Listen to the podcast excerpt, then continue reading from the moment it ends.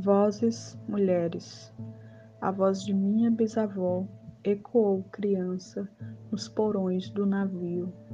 Ecoou lamentos de uma infância perdida. A voz de minha avó ecoou obediência aos brancos donos de tudo. A voz de minha mãe ecoou baixinho, revolta, no fundo das cozinhas alheias, debaixo das trouxas, roupagens sujas dos brancos, pelo caminho empoeirado à favela. A minha voz ainda ecoa, versos perplexos, com rimas de sangue e fome.